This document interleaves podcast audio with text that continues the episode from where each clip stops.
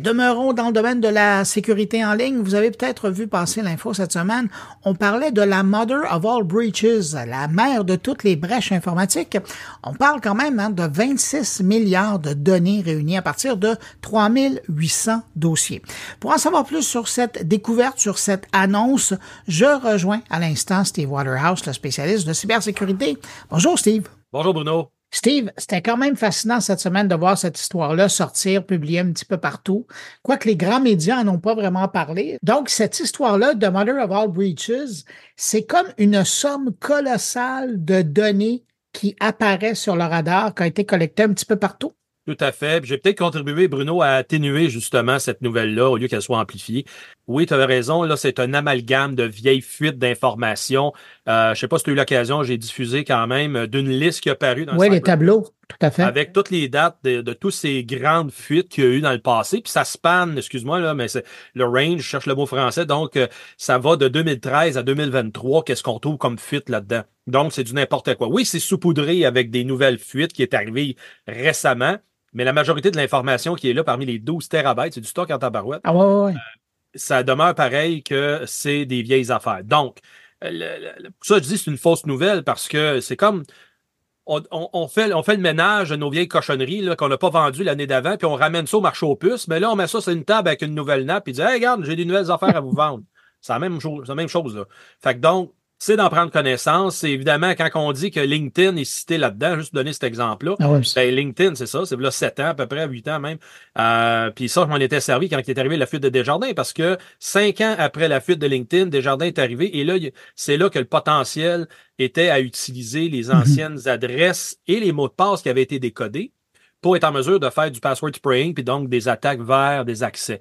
Euh, c'est là que je disais, ben, mettez pas juste un an, en tout cas, j'ai influencé, j'espère, euh, que ce soit pas juste une politique d'un an de surveillance de dossiers de crédit. Ah non, non, c'est ça. Il faut y aller de trois ans, quatre ans, cinq ans. C'est là où ça devient intéressant, là. Oui, oui, exactement. Fait que, est-ce que c'est c'est réaliste de dire mettre ça sur 10 ans? Peut-être pas, parce que en même temps, les bandits, ils le savent aujourd'hui, mais euh, ils attendront pas 10 ans pour l'exploiter non. non. plus. Fait que donc, il y a tout un élément comme ça à aller chercher. On a quand même des bons échantillons d'événements passés qui nous peut, qui peut jauger sur euh, les politiques euh, du futur.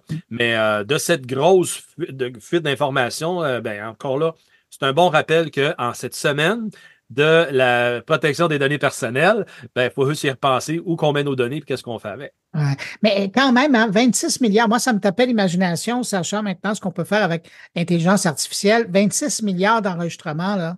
Euh, ça a beau être réparti à travers 3800 dossiers.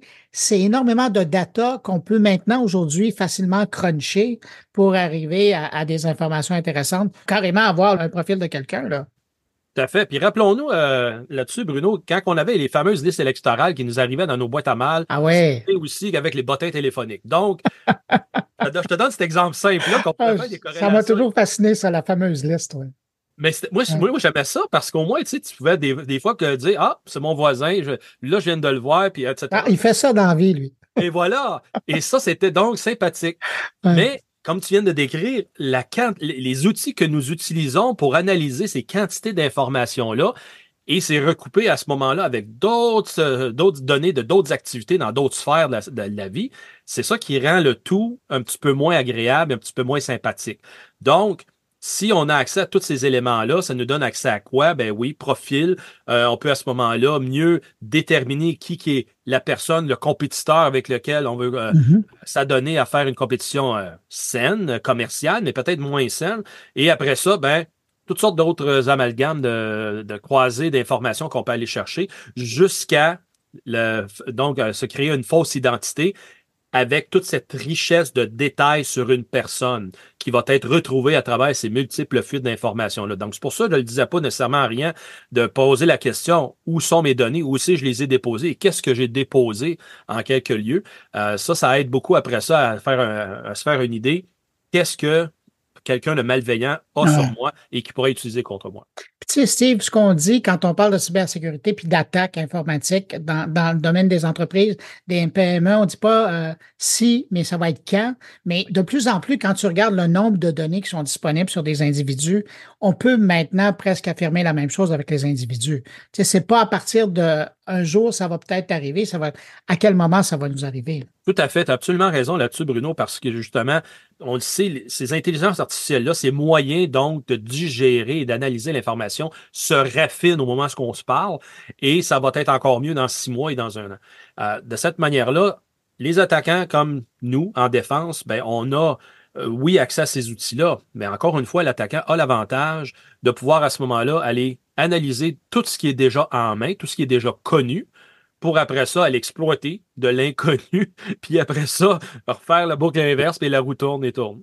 Aïe, aïe, aïe. Steve, je veux profiter du fait que l'actualité euh, nous invite comme ça à nous parler pour euh, annoncer officiellement que le 21 mars prochain, de 9h à midi, on invite les gens. C'est une grosse conférence en ligne qu'on donne tous les deux qui va porter sur la cybersécurité. Ça, c'est ton domaine. Et sur l'intelligence artificielle, ça, c'est mon domaine, mais la beauté de l'affaire, c'est que les deux, on va pouvoir bonifier la présentation de l'autre. C'est présenté par Formax et si on va avoir plus d'informations, ben on se rend sur Euh, sur le site web puis on peut avoir plus d'informations.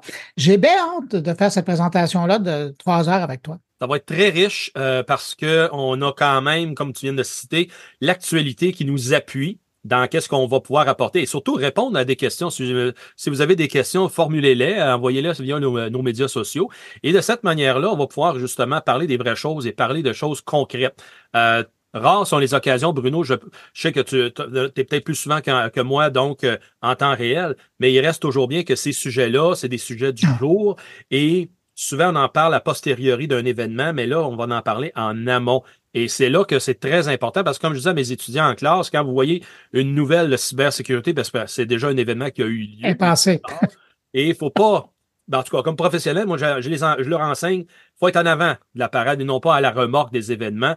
Et pour ça, donc, il faut aller connaître davantage les sujets, il faut vraiment creuser ces sujets-là et explorer vers où ça va nous amener avant que ça nous prenne le nez puis ça nous amène dans une direction qu'on ne sait pas qu'est-ce que ça va donner comme résultat. Et tu veux pas aller là. 21 euh, mars 2024, de 9h à midi, euh, je vous rappelle les détails sur euh, le site de Formax, donc une grande conférence avec Steve Waterhouse et moi-même qui s'intitule Cybersécurité et intelligence artificielle. Si vous écoutez ce podcast, je pense que c'est le genre de sujet qui peut vous intéresser. Steve, merci beaucoup d'avoir pris de ton temps pour euh, parler de cet euh, immense bagage de données, de volets qui revient, un peu comme une vieille épave qui revient à la surface. Et on va en revoir encore quelques-unes, malheureusement, je dois le dire. Mais c'est toujours un plaisir, Bruno. Et bonne année 2024. Euh, Salut. Bonne année aussi. Oui. Salut.